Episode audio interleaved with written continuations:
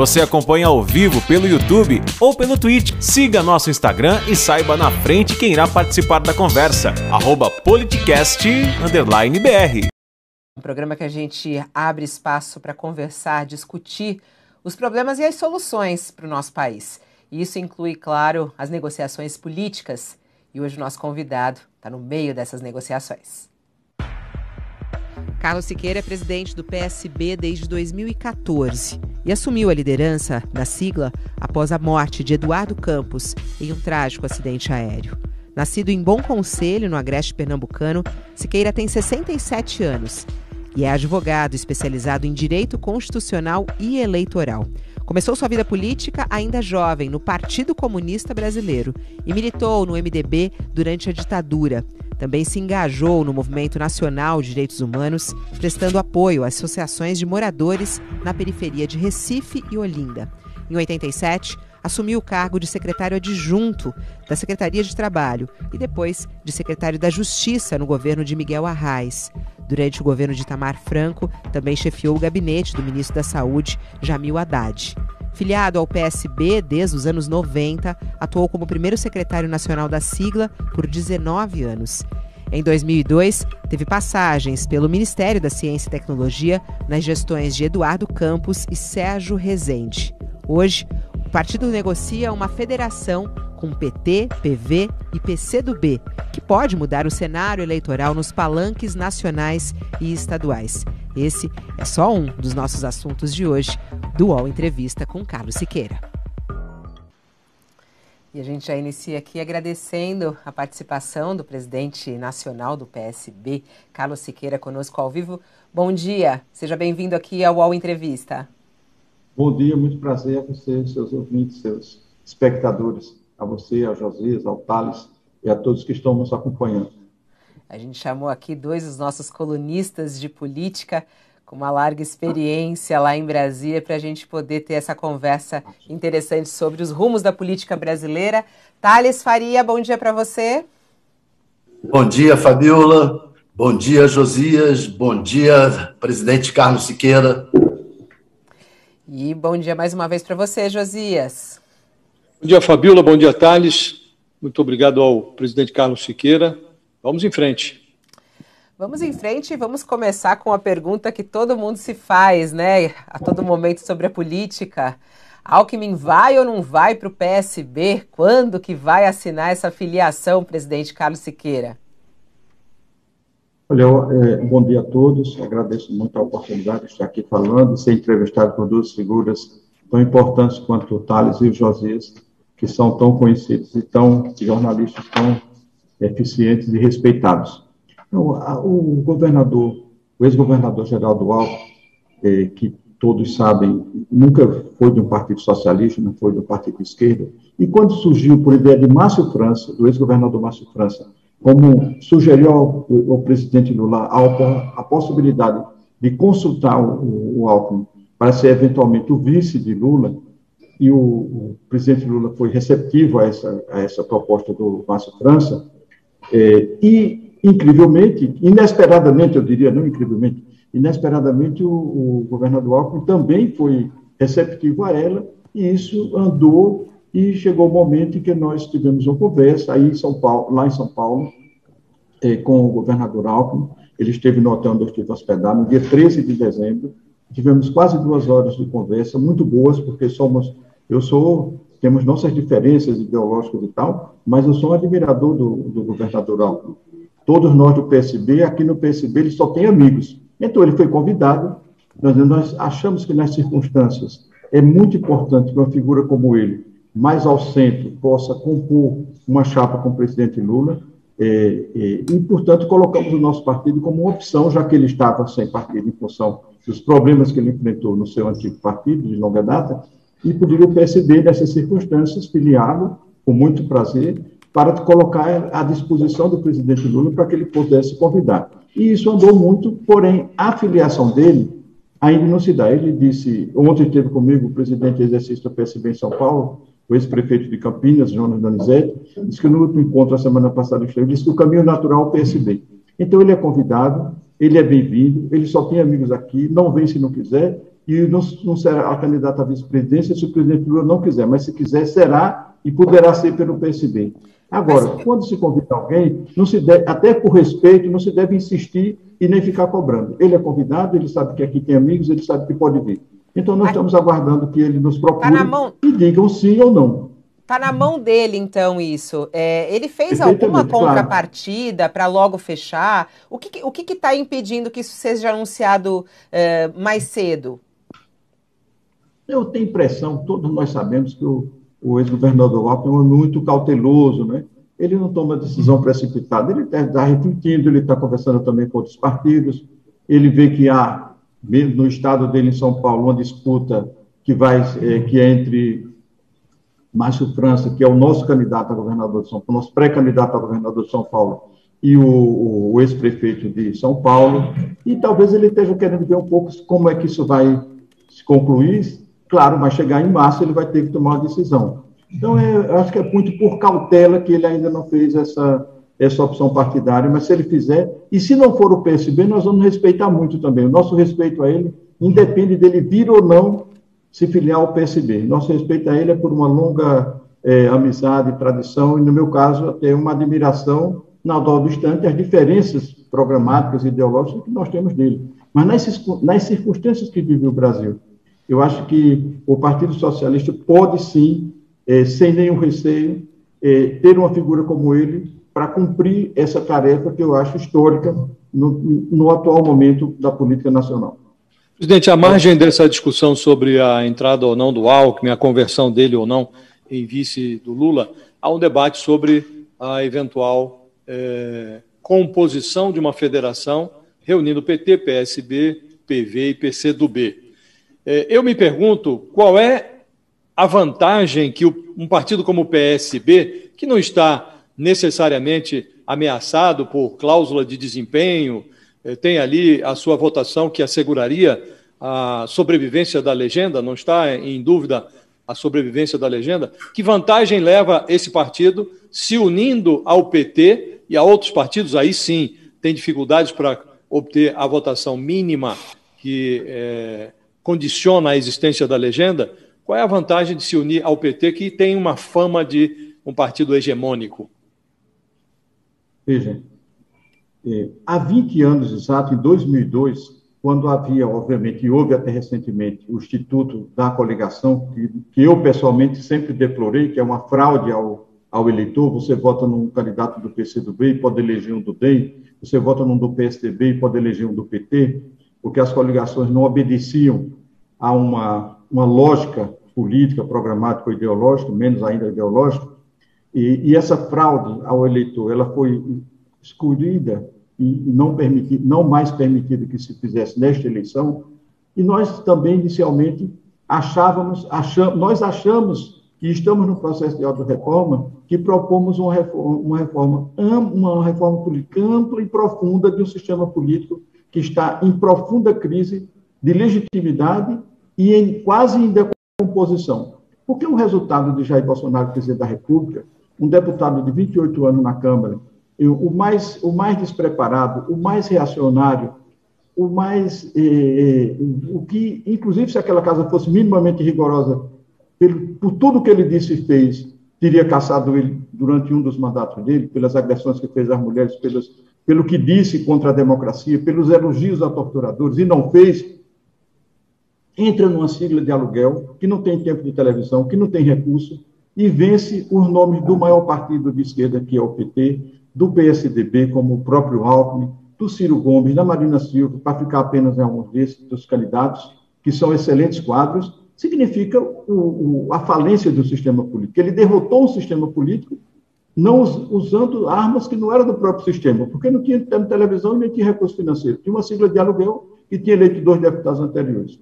Então, nós precisamos de uma reforma profunda, que tenha poucos partidos, partidos programados, partidos ideológicos, partidos bem identificados, que o eleitor saiba que está votando no partido e saiba qual é o resultado do seu, da sua votação. Então, os partidos se confundiram muito. E não é uma crise apenas brasileira. No Brasil, ela é piorada, mas é uma crise internacional dos partidos, da democracia que precisa ser encarada. E eu acho que o sistema político, infelizmente, e seus membros parece que vivem numa, em plena normalidade e agem como se o sistema estivesse funcionando. Então, todos apostavam que o esquema tradicional pudesse funcionar. E todos nós sabemos, se tivesse o Joaquim Barbosa ou o Luciano Huck, que foram fora da política, o eleitor tinha escolhido um deles, e não Jair Bolsonaro, por, contra o sistema político tradicional e os políticos profissionais. Presidente. Então, nesse sentido, só para concluir a, a resposta, nesse sentido, ele pergunta qual é a vantagem da federação. A federação é um instituto novo, complexo, pouco conhecido, até mesmo muitos parlamentares não sabem exatamente os mecanismos que ela vão, como vai funcionar, e, e, portanto, o PSB nunca disse que ia entrar numa federação. Nós fomos convidados pelo PCdoB, pelo PV e depois pelo PT para uma discussão sobre federação. Estamos fazendo essa discussão, as regras estão sendo discutidas, e ao final dessa discussão, aí é que nós vamos fazer, aprofundar a discussão no âmbito do PSB para decidir, Josias, se de fato há ou não há alguma vantagem de fazer essa federação. Presidente, em havendo a federação, é, em São Paulo, por exemplo, não dá para sair Márcio França pelo PSB e Fernando Haddad pelo PT. Eu pergunto, quais as chances de o PSB abrir mão da candidatura de Márcio França ao governo de São Paulo em favor do PT? Nenhuma. Márcio França só não será candidato ao governo de São Paulo se não desejar. Márcio França, por vezes, a direção do PSB já impôs a ele apoio ao PT, e ele aceitou, e eu acho que ele chegou num ponto que ele não aceitará isso. Ele, ele, ele, mas ele também, e, e pode acontecer, Márcio está propondo uma, uma, uma, solução que é uma solução que eu, me, eu não, não sou muito, muito simpático a ela, mas aceito como sendo, já que é um impasse. Alckmin sai, é anunciado vice-presidente. Ele não estará aparecendo mais nas não aparecerá mais nas pesquisas para governador. Toda a população sabe que ele não será candidato e faz uma pesquisa como se fosse o segundo turno, Márcio França e o candidato do PT, e aí nós teremos, e aí o que se sair melhor vai ser candidato a governador e o segundo será candidato ao Senado.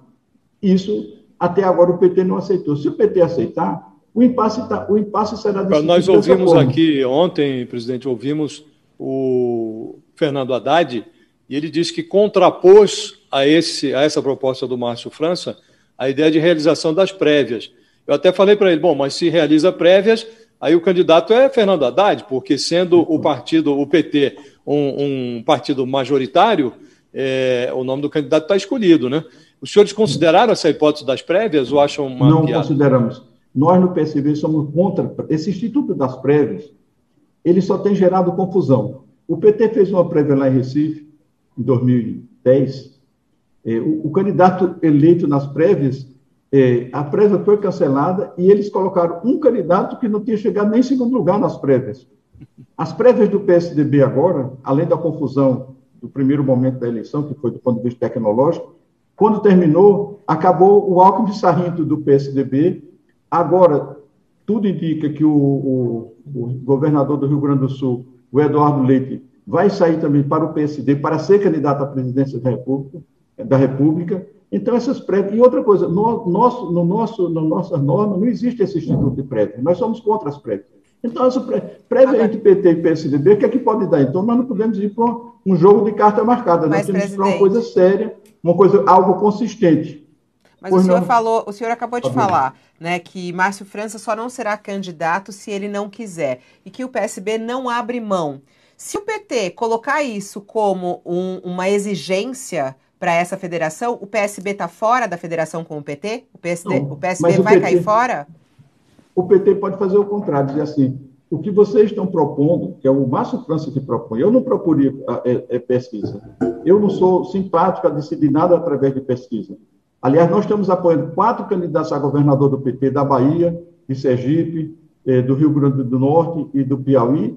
Todos estão atrás nas pesquisas. E nós estamos apoiando porque a política tem que levar em conta a precedência política, a identificação com o candidato, política, ideológica, programática, e não o resultado do PC. Nós vamos apoiar o Jacques Wagner na Bahia, ganhe ou não a eleição a governador da Bahia para a Semineto. A Semineto está bem na frente.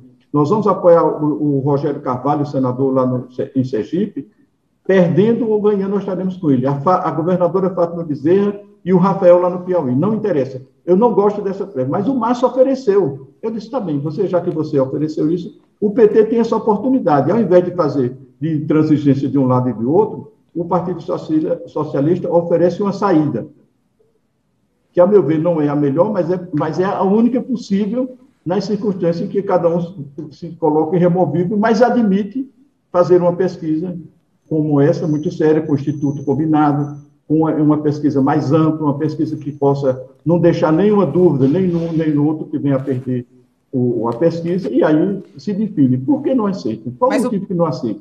Já que acreditam tanto em pesquisa, acreditam tanto em pesquisa. Eu não acredito, porque as pesquisas falham demais, não só no Brasil, mas no exterior. Acaba de ter eleição em Portugal, na boca da urna, o Partido Socialista empataria com o Partido de Centro-Direita, e no dia seguinte, as urnas dizem que o Partido Socialista, fez, Partido Socialista de Portugal fez maioria. Há, menos de quatro anos atrás, as pesquisas foram incapazes de saber que o, o Witzel poderia ganhar a eleição no Rio de Janeiro, que o Zeno poderia ganhar a eleição em Minas Gerais, que o governador Carlos, Carlos Moisés poderia ganhar a eleição, e, foi, e até a boca da urna disse que Dilma seria senadora em Minas Gerais e ela ficou em quinto lugar. Então, não é o Instituto, por isso está. Ah, eu estou na frente, eu já vi muitos na frente. Aqui no Distrito Federal, o atual governador começou com 0,5 o opositor dele tinha 28,5%. Mas o senhor está aqui falando sobre, tá falando sobre a sua desconfiança nas pesquisas, mas não respondeu minha pergunta, que foi bem objetiva, presidente. Por favor, é, se, se o PT impor, porque a gente sabe, Lula já falou isso em entrevista, a gente sabe nos bastidores o quanto o Lula quer o Haddad como candidato e como o PT quer Haddad candidato, né? E a esquerda também, é, parte da esquerda, né? Porque também tem bolos na jogada. Mas é, se o PT impor isso, o PSB está fora da federação com o PT? Olha, eu acho que a política de imposição não é uma política boa para ninguém. E não é aceitável sequer a imposição, é? por parte de quem quer que seja, nem por parte do PSB, nem por parte do PT. Se o início para formar uma federação é uma imposição, então dificultem, não vamos criar dificuldade. Nós queremos criar facilidade, nós queremos mecanismos capazes de, de resolver o problema. Então, não, não, não, não temos nada. Se, se, se, for assim, que eu não acredito, porque o presidente Lula não me parece uma pessoa de imposições, eu, eu gosto muito do jeito até dele resolver as coisas. É, se for assim, é, e não, eu creio que não será, então fica, é muito difícil. E eu acho que ninguém quer criar dificuldade para criar essa eventual federação, que não se sabe realmente ainda se ela vai acontecer ou não. é? O que se sabe, e, e se for assim, também o PT pode ter o seu candidato e o PSB pode ter o seu, não há nenhum problema. Nós respeitamos muito o PT. Se quem for o segundo turno se apoia, não tem problema nenhum. Eu acho que nós, nós nos respeitamos muito. Nós estamos decididos em com o PT, independente de ter ou não ter federação. Nós sabemos que o presidente Lula hoje reúne as melhores condições para derrotar o bolsonarismo e nós estaremos com ele, com ou sem federação, com ou não acordo sobre São Paulo. Estaremos juntos. Agora, a federação Presidente. é outra discussão. Nós, nós estamos apoiando o PT no plano nacional e já em quatro estados, e podemos apoiar em outros estados, menos em São Paulo, porque em São Paulo nós temos o candidato. E se cada um for para um, sua candidatura e depois no segundo turno fizer um acordo, ótimo, isso é uma solução. Pô, parece, Presidente, parece que. É... Por favor, Thales. Oh, desculpa. É, o senhor falou que vai apoiar o, o presidente Lula. E esse encontro do Moro com o Renato Casagrande, governador do Espírito Santo e do PSB, agora há pouco lá no Espírito Santo? Ontem esteve aqui, almoçou comigo o governador Renato Casagrande. Conversamos sobre isso. E ele, é, ele disse: Olha, eu recebi o Moro como receberei qualquer outro candidato que me pedir para ser recebido. Recebi porque vou apoiar o Moro. Eu vou apoiar quem o meu candidato decidir. Já sei que vai apoiar. E deu uma entrevista, inclusive. Eu disse, então diga isso na imprensa. E ele disse, eu estou com a fita aqui para mandar para o presidente Gleisi. Estou devendo a ela isso, mas vou mandar logo que terminar aqui. Por quê? Ele recebeu o, o Moro, mas não recebeu o Moro para apoiar o Moro. Ele, ele tem um governo que é muito heterogêneo e tem o Podemos, que é o partido de Moro que tem um senador no Espírito Santo, que tem um secretário no governo dele, que tem deputados da base dele que pediram para ele receber. Não significa ele vai, ele como partido dele, o Partido Socialista Brasileiro, irá apoiar o presidente Lula, a, a, a, presidência da República. Então isso é um episódio que foi é, é, assim, mal compreendida. A gente compreende também, eu pessoalmente compreendo a reação do PT, mas acho que ele não é decisivo em absolutamente nada e acho que isso, inclusive, não deve impedir o apoio do PT à reeleição do governador Casa Grande no Espírito Santo. Tem uma coisa que é curiosa, Siqueira, que o Casagrande, por exemplo, é um governador de Estado, governador do Espírito Santo. É, ele receber uma pessoa gera um ruído. Eu vi até manifestação dele dizendo: olha, o, o Cheito vai, me pede um encontro. Por que, que eu, sendo governador, não posso receber? Isso significa que eu estou dando apoio a ele? Não. Agora você diz: é, eu estou aqui com a fita para mandar para a Glaze, para que ela veja que ele já se manifestou sobre o fato de ter recebido o Moro não significa que ele está apoiando o Moro. É, ouvi outro dia uma, uma manifestação do senador Jacques Wagner, do PT, que é apoiado por vocês lá na Bahia, candidato ao governo da Bahia pelo PT, ele diz: ah, o PT precisa descer do salto alto, é, precisa calçar a sandalinha da humildade, segundo ele. Né? É, essa manifestação do PT, essa contrariedade, que um governador recebeu é, um candidato à presidência, é, mostra que há um certo salto alto aí, uma exigência de submissão que parece indevida. O Jacques Wagner está certo ou não? Tem salto alto? Eu gosto muito do, do, das posições de Jacques Wagner, ao ponto que na eleição de 2026, como o PT resolveu romper com o PSB, nós abrimos uma exceção do PSB apoiar o candidato, um candidato do PT em, em prefeituras, que foi a Bahia, que foi Salvador, em consideração as posições dele e as posições do governador Rui Costa, que geralmente eles são mais sensatas. Porém, eu tenho um apreço muito grande pela presidente Iglesias, eu tenho uma relação muito fácil com ela, eu gosto muito dela, que ela, eu nunca me relacionei com um presidente do PT que tivesse a capacidade de interlocução e de ouvir as coisas, inclusive aquilo que não é agradável, de maneira tão democrática como a, a presidente Iglesias. Então, tenho muita consideração por ela. Eles tiveram essa reação, eu acho que com uma reação um pouquinho acima do tom, mas eu não vou, não vamos fazer disso um cavalo de batalha, né? Vamos dizer, olha, vou mandar o Casa Grande e se explicou porque foi que recebeu e tudo mais. Eu vou eu estou contemporizando e não acho exatamente que o PT tenha salto alto. Se o PT entrar de salto alto é muito perigoso. Essa é uma eleição mais perigosa e mais difícil de toda a história dos 35 anos da democracia. Eu lhe perguntar, abstraindo, abstraindo esse problema do Casagrande e tal, essa observação do Jacques Wagner, ela é, tem procedência? É, esse favoritismo do Lula, ele pode prejudicar a campanha? Eu acho que é preciso não, não, não, não pensar que as pesquisas... Precisa observar que pesquisa não vence eleição. Precisa observar é, que o jogo não começou Aliás, os jogadores mal estão entraram para o esquentamento do, do, do jogo. Os, jogadores sequer chegaram no campo, sequer chegaram nos bastidores. Eles estão sendo ainda criados. Você veja, pode acontecer a candidatura ainda do Eduardo Leite. É outro cenário. Então, a pesquisa nesse momento, ela reflete apenas o momento e nada mais. Não é? Será uma eleição dificílima. Eu acho que o PT devia estar preocupado não só em conquistar os seus tradicionais aliados, como o PSB, não acho que ele devia, e já disse duas vezes ao presidente Lula e várias ao presidente Gleisi, eu acho que o PT devia assim, colocar como objetivo central o, a candidatura do, do, do, presidente Lula e não procurar disputar com seu principal aliado da esquerda, que é o PSB, os governos estaduais, salvo naqueles estados onde nós também temos, já estamos dando a reciprocidade. Até esse exato momento, nós agradecemos muitíssimo e achamos fundamental o apoio ao nosso candidato, que é o, deputado Daniel Cabral, em Pernambuco, a sucessão do governador Paulo Câmara.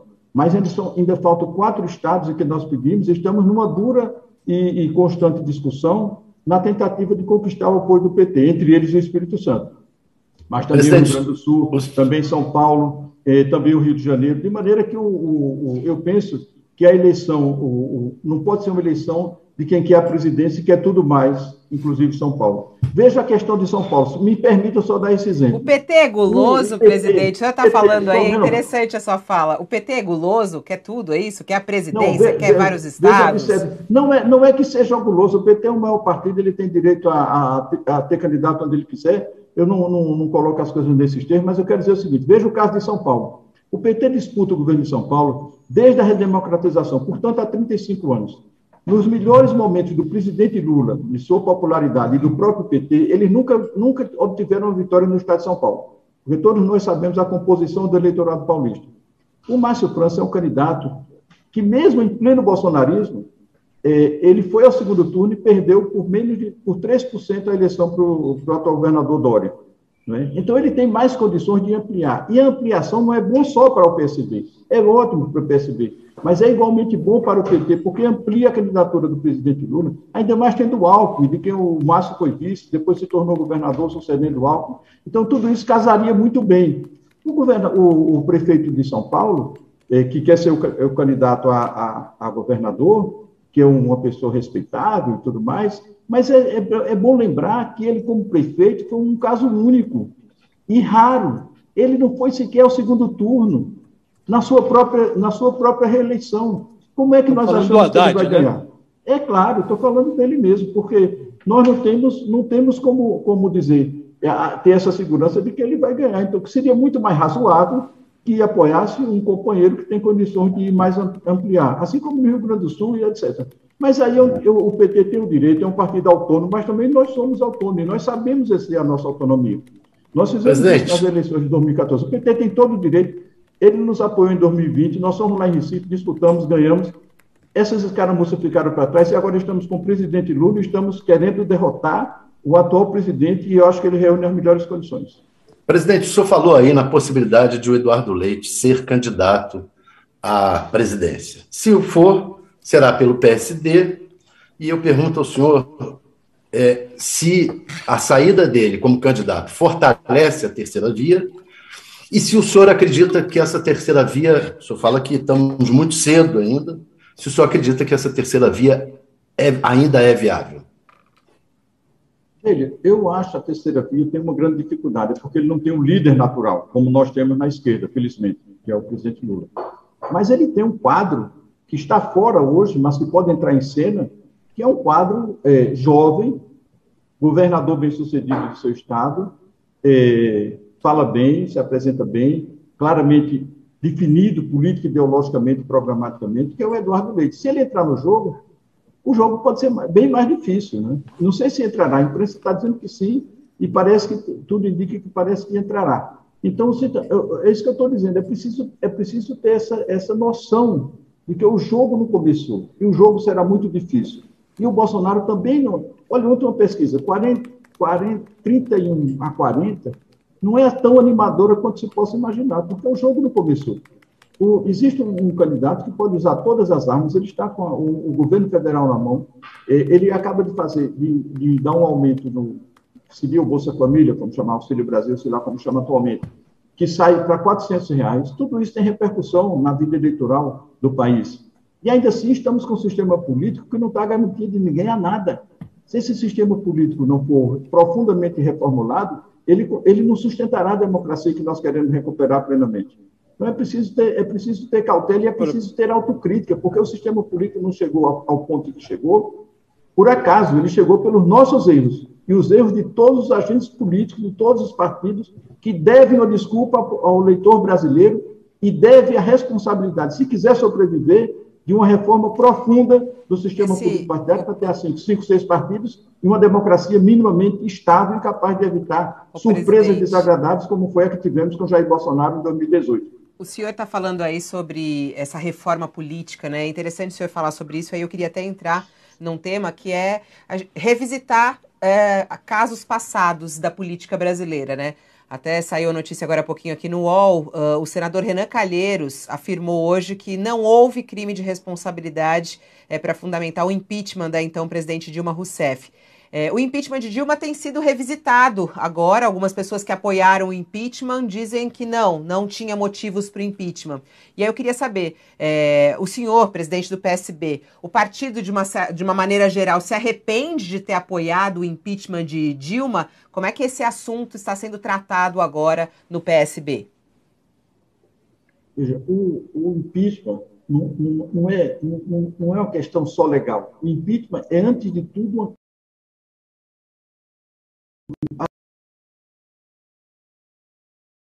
a Dilma e o Collor foram, sofreram impeachment porque eles perderam a, a legitimidade Quando a Dilma assumiu o segundo mandato, ela já assumiu, ninguém, ninguém, ninguém ouvia mais a presidente da República. E as ruas foram, foram cheias de gente. Então, só se mobilizou contra ela porque ela estava fraquíssima. Ela chegou no chão. E aí o Congresso Nacional não faz impeachment de ninguém se ele não for feito antes nas ruas. E foi o caso da, do impeachment da presidente Dilma. Nós do PSB, que apoiamos o impeachment, é, eu acho que é, é, hoje, olhando direitinho, nós temos uma autocrítica sobre isso. Eu acho que foi impensado, nós somos empurrados, mas somos empurrados, eu quero, eu quero revelar aqui uma coisa que vocês não vão acreditar. Toda a discussão sobre o impeachment, o Partido Socialista Brasileiro, através da sua direção, não foi buscado por o presidente do PT da época, o senhor Rui Falcão, não me deu um telefonema nunca na vida sobre isso. A presidente Dilma mandou aqui, faltando três dias ou quatro para o impeachment, o seu ministro da, das Relações Institucionais, para oferecer ministério. Eu disse, ô, Bezuini, o PSB não é o PMDB. O PSB não está procurando ministério. O PSB, que é uma, uma mudança na política econômica, que ela entregou a um banqueiro, o senhor Levi, para fazer políticas que não tem nada a ver com a esquerda, nem com o governo dela, nem com as nossas ideias. Nós queremos mudança nas relações políticas, que ela não se relaciona nem com a oposição e nem com a base, porque nós éramos base da Dilma. Então, é, eu me dispus, quando, eu, quando nós não apoiamos ela, mas quando ela foi tomar posse, me convidou, fui lá, apertei a mão dela disse assim: preciso falar com você, presidente, estou à disposição. Não sei se Josias foi chamado, mas eu nunca fui, ou o Thales ou a Fabíola, eu nunca fui. Entendeu? Então, o, ninguém nunca chamou e ninguém procurou o PSB, nós poderíamos ter evitado. Se a metade da bancada do PSB tivesse votado contra, não teria havido impeachment. O senhor está dizendo que o PT apoiou, então, o impeachment, ao não, não procurar? Não, não, não. Eu estou dizendo que o PT não procurou o PSB para tratar de impeachment, a não ser através do Bezuini, com o chefe de gabinete da ex-presidente Dilma, por quem nós temos, é, é, digamos assim, um grande respeito, é, mas já era tarde demais ia para oferecer o ministério. E ministério, nós não podíamos mudar de posição em troca de ministério, nós mudaríamos de posição em troca de mudança na política econômica, que foi uma, uma política devastadora que deixou os milhões Mas de por que então o PT não procurou o senhor? Qual é a sua avaliação? Essa, essa pergunta não pode ser feita a mim, essa pergunta pode ser feita ao senhor Rui Falcão, que era o presidente do PT, que nunca me deu nem sequer um telefonema para tratar desse assunto. O presidente Agora, é muito interessante. Eu, eu faço uma autocrítica, eu acho que foi um erro. Pronto eu, eu não tenho nenhuma dificuldade. Mas, eu sou é... diferente de muita gente que não quer fazer autocrítica. Foi um erro, acabou. Então, a autocrítica está feita e ela, e ela, assim como faço autocrítica de todos os erros que nós cometemos é, em, é, é, no nosso passado e da contribuição que, diga-se passagem, modestamente, não foi a maior para deixar o sistema político na vulnerabilidade Agora, ponto. Eu só Presidente, queria entender, é muito boa essa Josias, sua... desculpa só um pouquinho, José, eu só queria entender quando ele, ele falou fomos empurrados, né? E aí o Thales até perguntou, é, o, o, PT, então, que, que queria, é, ficou na dúvida isso, eu gostaria que o senhor esclarecesse, já que o senhor falou agora da sua sinceridade, eu faço autocrítica. Quando o senhor falou fomos empurrados, foram empurrados por quem? É, o PT ajudou a empurrar o impeachment, então? Não, não, não, não, não, não, não faria jamais essa acusação. Eu tenho certeza que o PT, tenho certeza, e os votos que eles deram contra o impeachment, a articulação que eles procuraram fazer de última hora, a tentativa de colocar o presidente Lula na, na Casa Civil, que foi impedida pela justiça incorretamente, diga-se de passagem, é, aquilo, toda aquela. Foi, foi feito um, a imprensa e o, os meios de comunicação, o sistema financeiro tudo mais empurraram é, ajudaram muito a empurrar, mas as ruas estavam, empurraram, e eu acho que essa falta de articulação do PT com, com pessoas aliadas também não foi uma boa, né? Mas isso é coisa do passado. Nós não queremos, é, nós queremos é vencer o bolsonarismo e queremos vencê-lo com o presidente Lula. E estamos com ele, não estamos isso. Essas coisas do passado são coisas do passado, estão da história. Nós estamos aqui reconhecendo o erro, porém eu também estou dizendo que erramos, mas também os erros não foram só do PSB, os erros foram de vários agentes. E a história, já registrou, a história já registrou e isso já é da história. Agora nós queremos encontrar outro, fazer e construir outra história, que é a história de, do retorno pleno à nossa democracia e de uma profunda reforma do seu sistema político. É muito interessante a sua reflexão, Siqueira, mas por vezes quando a gente tenta é, virar a página da história, né? É, corre-se o risco de virar a página para trás. Né? É, você menciona o fato de que o sistema político não chegou ao ponto que chegou, não apodreceu por acaso. É, aí você diz, apodreceu por conta dos nossos erros, né? Você classificou de nossos erros. E não houve uma reflexão na sua definição a respeito desses erros. Você faz aí uma autocrítica em relação a esse processo que resultou no impeachment da Dilma, mas é, o Bolsonaro ascendeu em 2018 impulsionado por um antipetismo voraz que vigorava nesse ano de 2018.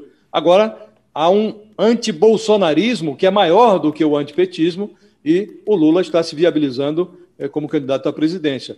Mas o PT não fez essa autocrítica é, que você está agora é, fazendo em relação ao PSB. Né? Não acha que deveria ter havido? Porque agora se diz até que não houve é, roubo na Petrobras, que não houve problema na Petrobras. Quer dizer, parece que não aconteceu mensalão, não aconteceu petrolão, não aconteceu coisa nenhuma. Não acha que é, essa falta de autocrítica acaba levando a, uma, a um quadro de autópsia? Veja, eu não cobro autocrítica de ninguém. Eu faço autocrítica quando eu acho que deve fazer. E o nosso partido está fazendo através de uma autorreforma profunda que muda o seu programa e o seu manifesto, que será concluída no dia 28 a 30 de abril deste ano no seu Congresso Nacional. Eu não cobro. Quem quiser fazer autocrítica, faça. Nós estamos fazendo a nossa, porque o sistema político, embora tenha, tenha errado sistematicamente nos últimos 20 anos, pelo menos, mas eu quero, se você me permite, mais um minutinho, para eu responder essa pergunta. O sistema político também, decorrente de 88, da Constituição de 88, fez muitas conquistas que foram naturalizadas e que foram as conquistas sociais fundamentais desses 35 anos de democracia. Se você me permite lembrar, a criação do Sistema Único de Saúde, que é uma conquista social fundamental, se não a mais importante dos últimos 35 anos. O seguro-desemprego. Seguro-desemprego, para vocês terem uma ideia, ele custa um pouco mais do que o Bolsa Família, que foi criado pelo, no governo do PT. A assistência social aos miseráveis do Brasil, eh, também que custa uma fortuna ao nosso país, a aposentadoria social, que paga um salário mínimo, eh, que até recentemente custava, eh, correspondia a 300 dólares, isso foi uma vantagem do, do, da política do presidente Lula, inclusive, é, é, atende 10 milhões de pessoas no Brasil. Então, me perdoe a sinceridade. Então, essas conquistas, elas passaram a outro. Agora, depois dessas conquistas, o sistema entrou, o sistema entrou em, em, em degringolou. E ele degringolou ao ponto de, de permitir e de ser derrotado pela figura mais nefasta que tinha no Congresso Nacional. Se Perdoe a sinceridade, Bolsonaro. Siqueira, mas quando é, essas conquistas que você menciona são evidentes, não, não há como é, negá-las. Mas é bom lembrar. Mas nós estamos agora num processo eleitoral, nós estamos vivendo um processo eleitoral em que, seja quem for o presidente eleito, ele vai conviver com um Congresso que tem, de novo, o Centrão, que tem um, um orçamento que está. É, é, foi apropriado pelo que há de mais nefasto no Congresso Nacional. Tem até emenda secreta nesse orçamento. E não, ninguém. É, as forças que obtiveram esse tipo de relacionamento com o executivo, que é um relacionamento de absoluta submissão, elas não estão dispostas a retroceder, a devolver o poder que adquiriram. E nós vamos a, um, a, uma eleição em que essas coisas não estão sendo discutidas. É como se nós, nós não tivéssemos tido uma fase em que o apoio no Congresso foi comprado com dinheiro. Parece que isso não existiu. E aí a não reflexão sobre isso é, sujeita o país à reiteração do erro, não acha? Olha, você tem inteira razão. Se não houver uma força política que coloque em xeque a forma de fazer política que se encontra no Brasil, a democracia brasileira não se sustenta. E a fragilidade em que ela encontrou decorre muito desses erros, que são profundos, imensos, e que não podem não, não pode ser repetidos, pelo menos não pode ser repetida, eu defendo, pelos partidos de esquerda. Nós precisamos enfrentar isto. Se nós não enfrentarmos isso, nós estaremos é, sendo suicidas. Nós estaremos enterrando a democracia. Esses erros Sim, foram cometidos, foram cometidos e ele atingiu dimensões diferentes todos os partidos políticos, ou quase todos. Se sobrou um ou dois, é muito, entendeu? De maneira que isso precisa ser discutido. Uma eleição, é bom a gente lembrar que os partidos e as eleições não são um fim em si mesmo. Eles existem, os partidos, e existem eleições que precisam apresentar programas e apresentar soluções, sobretudo para um país que não conseguiu entrar na quarta, na quarta revolução industrial, um país profundamente dependente e que tem uma indústria que está em decadência há mais de 20 anos, que, tem, que não, não é competitiva do ponto de vista internacional, o país mais conveniente do mundo, que produz todos os commodities e minerais que o mundo precisa, o mundo desenvolvido, e importa todos os, os todos os produtos tecnológicos que o mundo, o mundo chamado civilizado ou desenvolvido é, produz.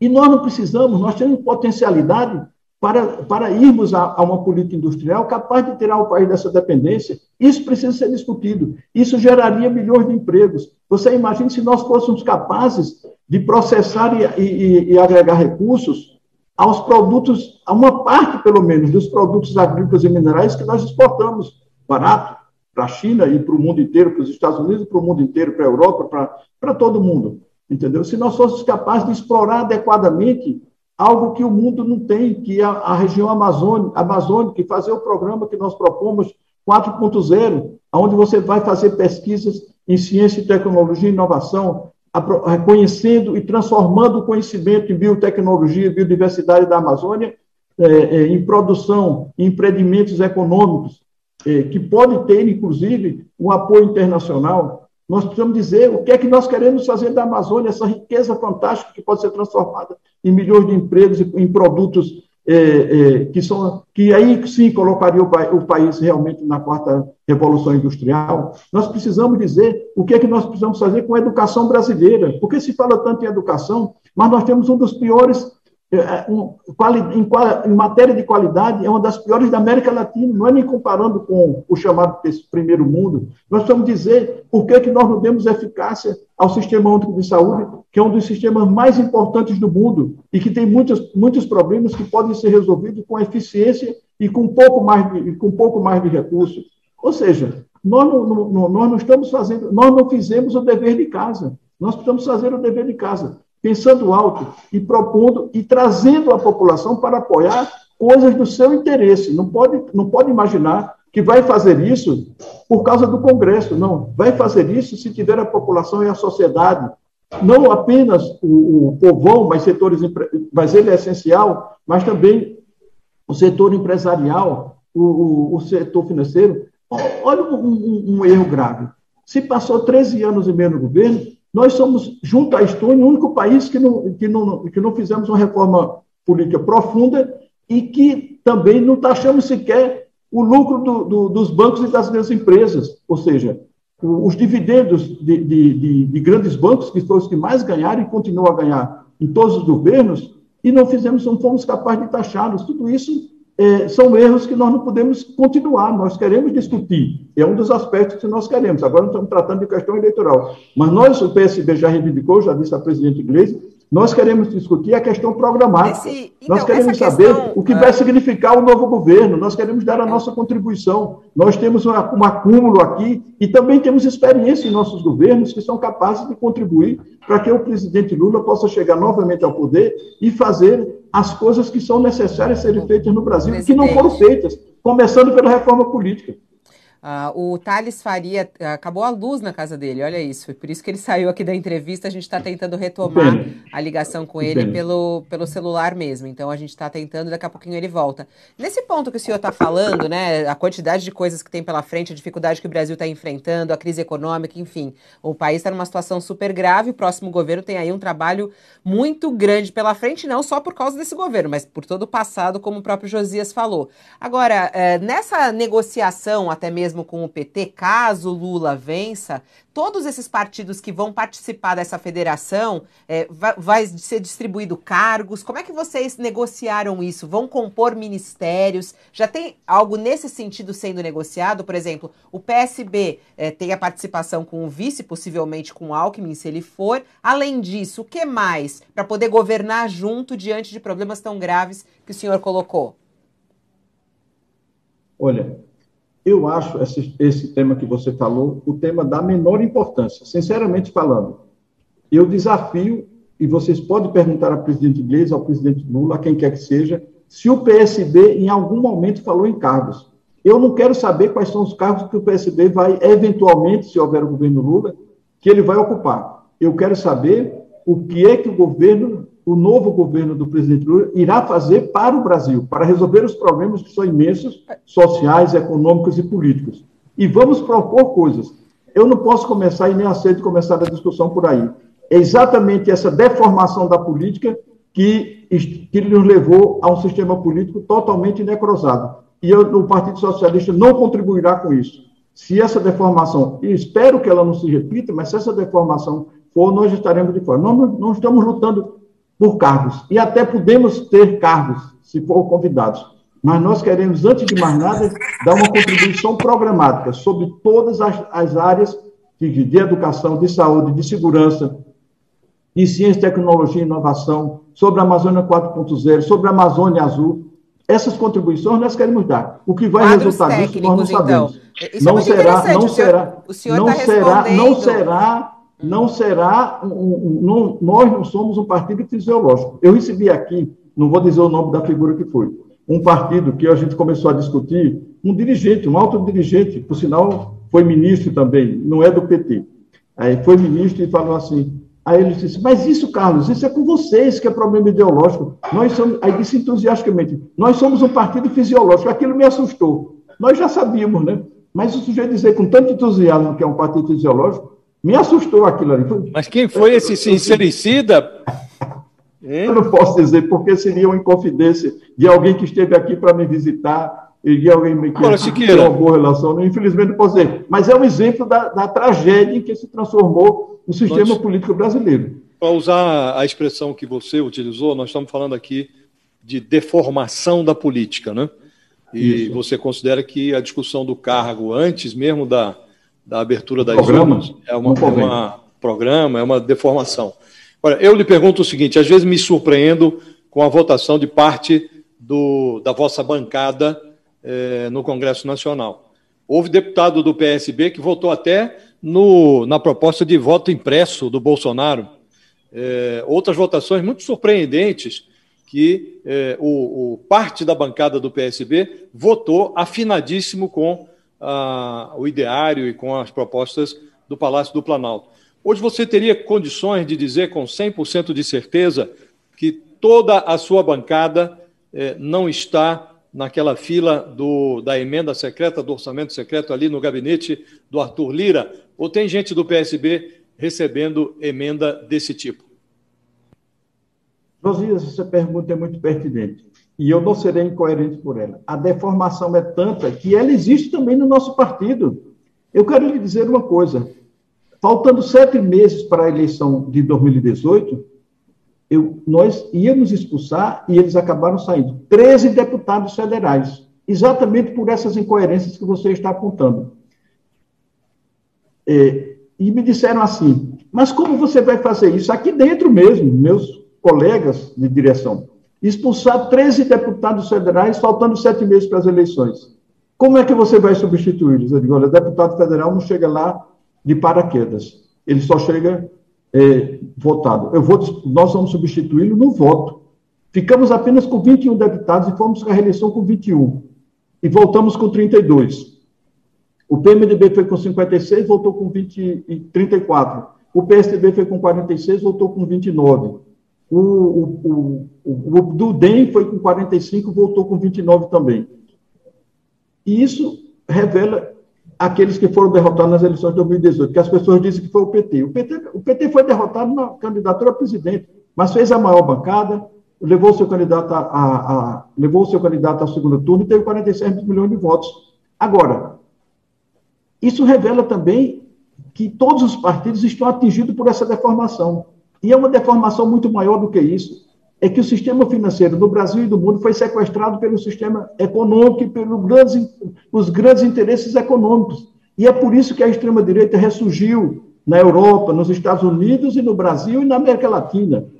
Porque não está, não está, não, o sistema vai perdendo a legitimidade na medida que os interesses desses, esses grandes interesses econômicos são realmente a pauta principal da imprensa e do, e do parlamento, e dos parlamentos, aqui e no mundo, na América Latina e no mundo, e no Brasil em particular. Não é? Quando se fez a reforma da Previdência, houve uma interdição à discussão daqueles que se votavam contra a reforma. E nós queríamos uma reforma da Previdência, não esta que foi feita, que atingiu quem ganha entre um e cinco salários mínimos. Mas uma reforma da Previdência séria, que atingisse, que saneasse a Previdência, colocando aqueles que ganham mais, e não atingir apenas quem ganha Hoje ainda tem bolsonarista no PSB, não?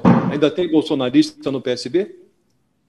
Tem uma que eu já disse a ela, que, que já está fora do, do, do partido, que não terá legenda para uma lá no Rio Grande do Sul, que não terá legenda para quem que é Quem que é a deputada? A deputada Lisiane Baia. Não terá legenda do Partido Socialista para disputar. Ela, ela foi. Expulsamos 13 e ainda tem esses resquícios. Nós precisamos fazer uma seleção melhor. Agora, Porque o... você faz, é com essa quantidade de partidos, o sujeito é, é, tem uma legenda em qualquer lugar, ele disputa uma legenda. Se você tiver cinco partidos, Josias, você poderia fazer uma seleção melhor.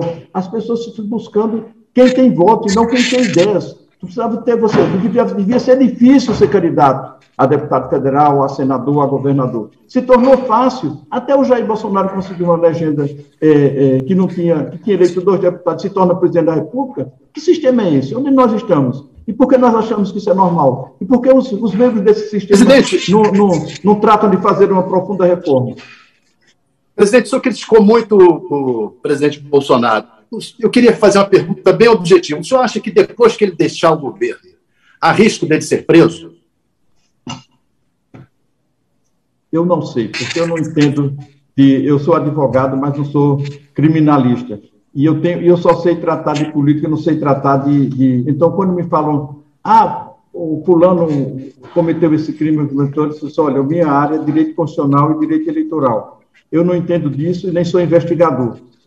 Mas é, é, qualquer um que cometa crimes deve responder por ele e apurar rigor. Eu digo isso em relação, inclusive, mesmo meu partido. Quem cometer seus crimes, responda por eles. Responda por eles. Eu, graças a Deus, já estou um homem de 67 anos, estive na vida pública em vários casos, inclusive transitei com operação, com autorização de recursos. Não tem um único processo, graças ao permita, Deus e a, minha, permita, e a minha formação ética. Me permita, se queira fazer a mesma pergunta do Thales, de forma é, inversa. Na sua avaliação, com os conhecimentos que tem de direito, acha que o atual Procurador-Geral da República, Augusto Aras, é, tem sido condescendente com o presidente da República ao não é, denunciá-lo, ao não requisitar investigações formais ao Supremo Tribunal Federal é, que possam resultar numa denúncia contra o presidente? Eu acho que só foi pior do que ele o engavetador-geral da República do governo Fernando Henrique Cardoso. Né? Então, nós não esperávamos que, na altura dos acontecimentos, tivéssemos um procurador assim, com esse comportamento. Né? Então, penso que ele lembra muito o Geraldo Brindeiro. A Geraldo Agora, Brindeiro era um pouco pior. O senhor aqui, ao longo de toda a entrevista, falou bastante sobre a deformidade da política brasileira né, e a necessidade de reformar isso. E aí eu queria também fazer uma pergunta bem direta ao senhor. O senhor acha que o ex-presidente Lula representa isso? Representa essa reforma da política brasileira? Diante de tantas acusações que ele foi alvo, há muita desconfiança sobre os governos petistas também em relação à transparência ou casos de corrupção. O senhor acha que Lula representaria isso? De uma nova política, de uma reforma da política brasileira? Olha, nós temos uma, uma pobreza no, no quadro político brasileiro, né? porque você não vê uma liderança, a não ser que surja um candidato jovem, você não vê uma renovação na política brasileira. Ou seja, você hoje tem, como líder, líder mesmo, popular, tem Lula a, na centro-esquerda e você tem Bolsonaro na extrema-direita. Qual é o outro líder que a população inteira conhece? Nenhum. E isso, isso também revela um outro atraso, um outro ponto que eu quero trazer aqui à discussão, que me parece muito importante, que é o sistema de governo que nós adotamos desde a, desde a proclamação da República, que é o, o presidencialismo. Esse presidencialismo gera essas ajuda, a, não é exclusivamente ele, mas ajuda essas deformações, né? Porque a, a população, se vocês observarem bem, ela não valoriza tanto o, o voto, um voto para deputado federal o senador, quanto valoriza para os cargos executivos, sobretudo o presidente da República. É? E, e, e presidente da República do Brasil tem poderes excessivos, é quase um imperador, não é?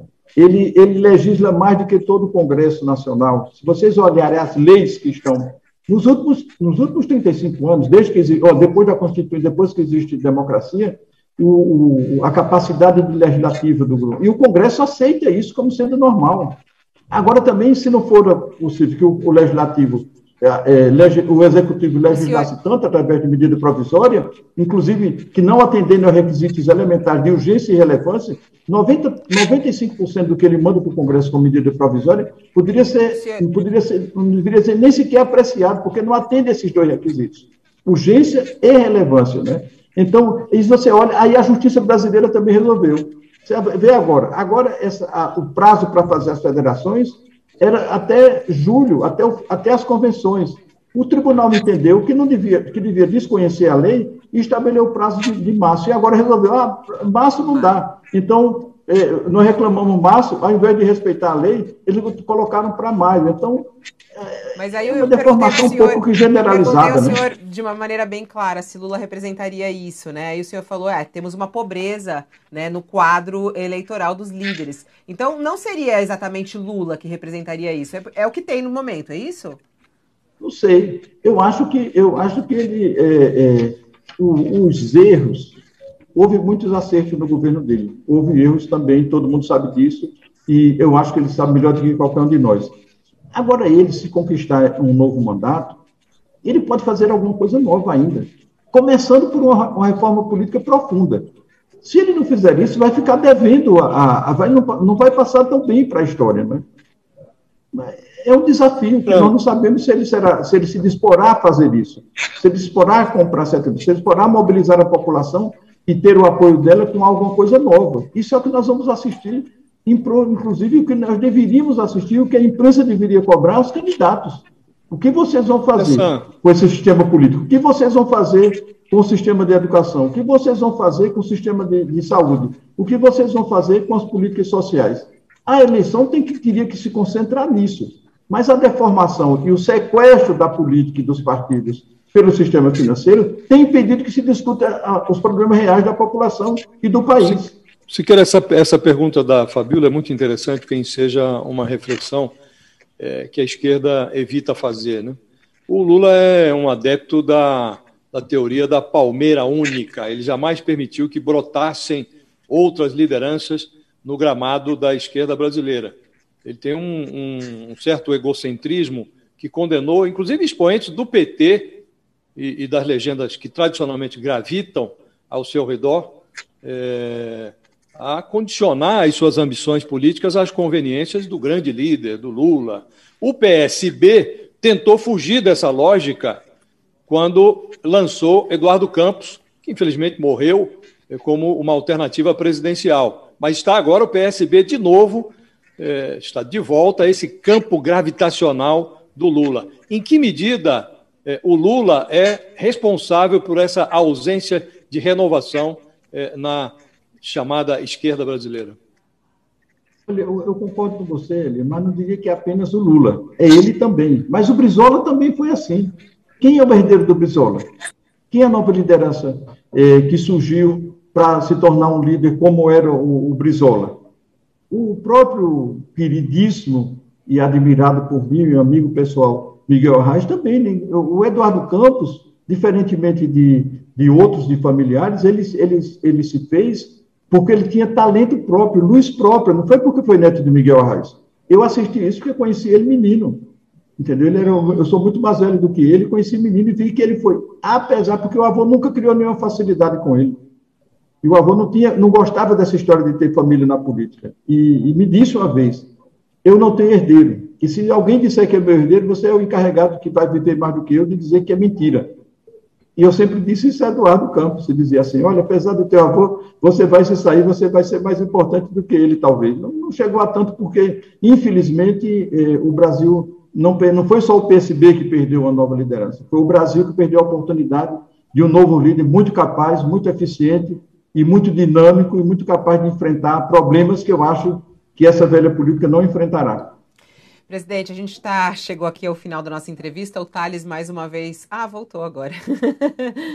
é, ah, o Thales quer fazer alguma pergunta? Ele foi e voltou, coitado. Quer fazer alguma pergunta, Thales, para a gente encerrar? Eu estava encerrando a entrevista, mas vou abrir isso Aí a luz aqui. caiu a luz, caiu a luz aqui. A pergunta que eu faria era sobre Pernambuco, o senhor estava falando de Pernambuco aí. O Humberto Costa abriu mão em favor da, do governador, e mas agora está se discutindo a possibilidade de voltar atrás e dele lançar de novo a candidatura. É, o senhor acha que é possível é, uma, isso ocorrer, ele voltar a ser candidato? Eu não, eu não acredito nisso. Eu, eu, tenho no senador Humberto, que fui, inclusive, contemporâneo de faculdade, ele fazendo medicina e direito lá em Recife, é, e tenho por ele o maior respeito é, desde essa época, um homem coerente, capaz e tudo mais. E o PT já decidiu e já anunciou isso. É, de, cinco, de cinco reivindicações de apoio que nós fizemos, o PT fez essa.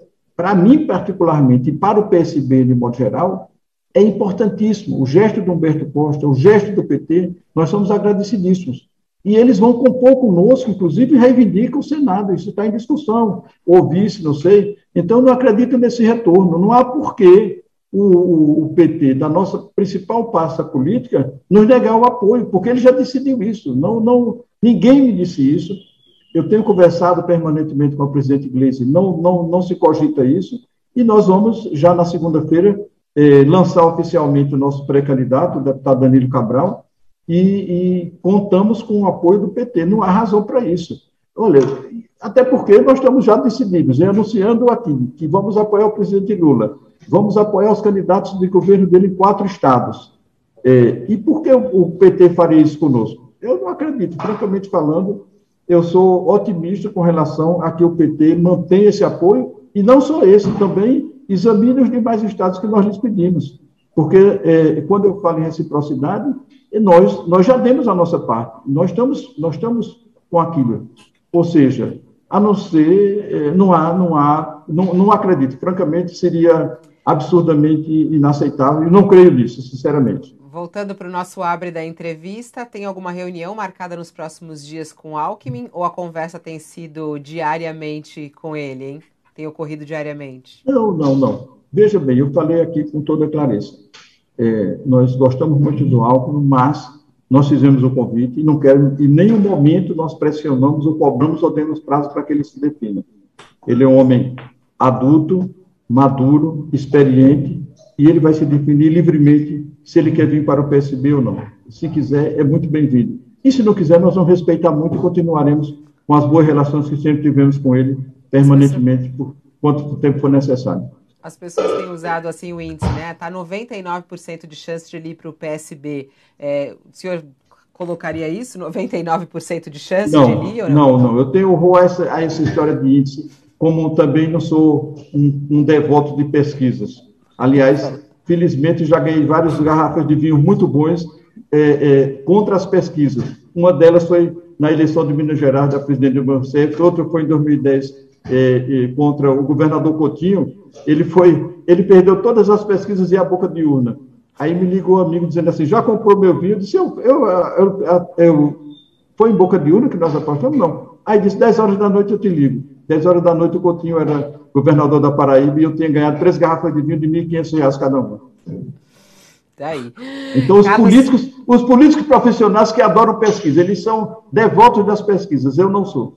Eu, tenho, eu levo em consideração nisso, as pesquisas, mas tem outros concorda... fatores, porque precisa ter a capacidade de, de, de, analisar outros fatores que não são as pesquisas, que são muitos na eleição. Isso o senhor concorda com o Bolsonaro, então, hein? Porque o senhor criticou tanto o Bolsonaro aqui, mas o Bolsonaro vive falando mal das pesquisas e não acredita na pesquisa. Então, é. isso vocês concordam? Ah, aliás, os erros, são os erros das pesquisas que me levam a não, não ter tanta crença nelas, né? Eu citei aqui vários casos, inclusive citei a eleição de Portugal recentemente, que o, o, o Partido Socialista estava ameaçado pelas pesquisas de não fazer maioria, fez maioria absoluta.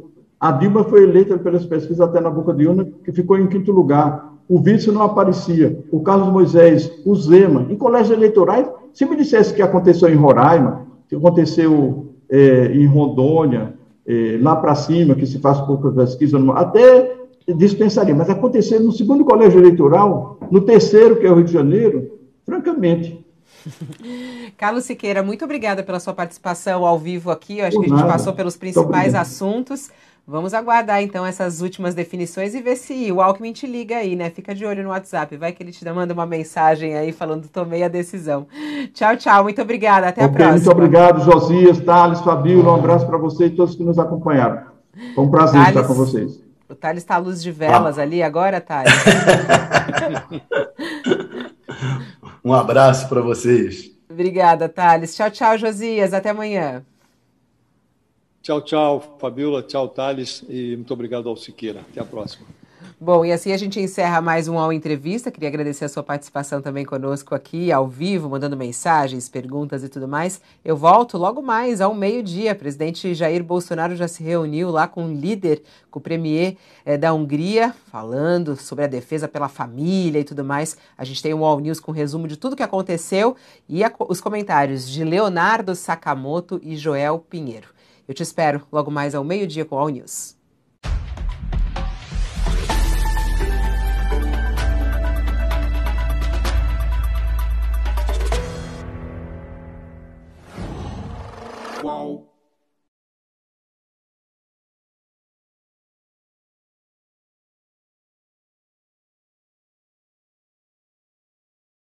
Siga nosso Instagram e saiba na frente quem irá participar da conversa. Arroba politicast_br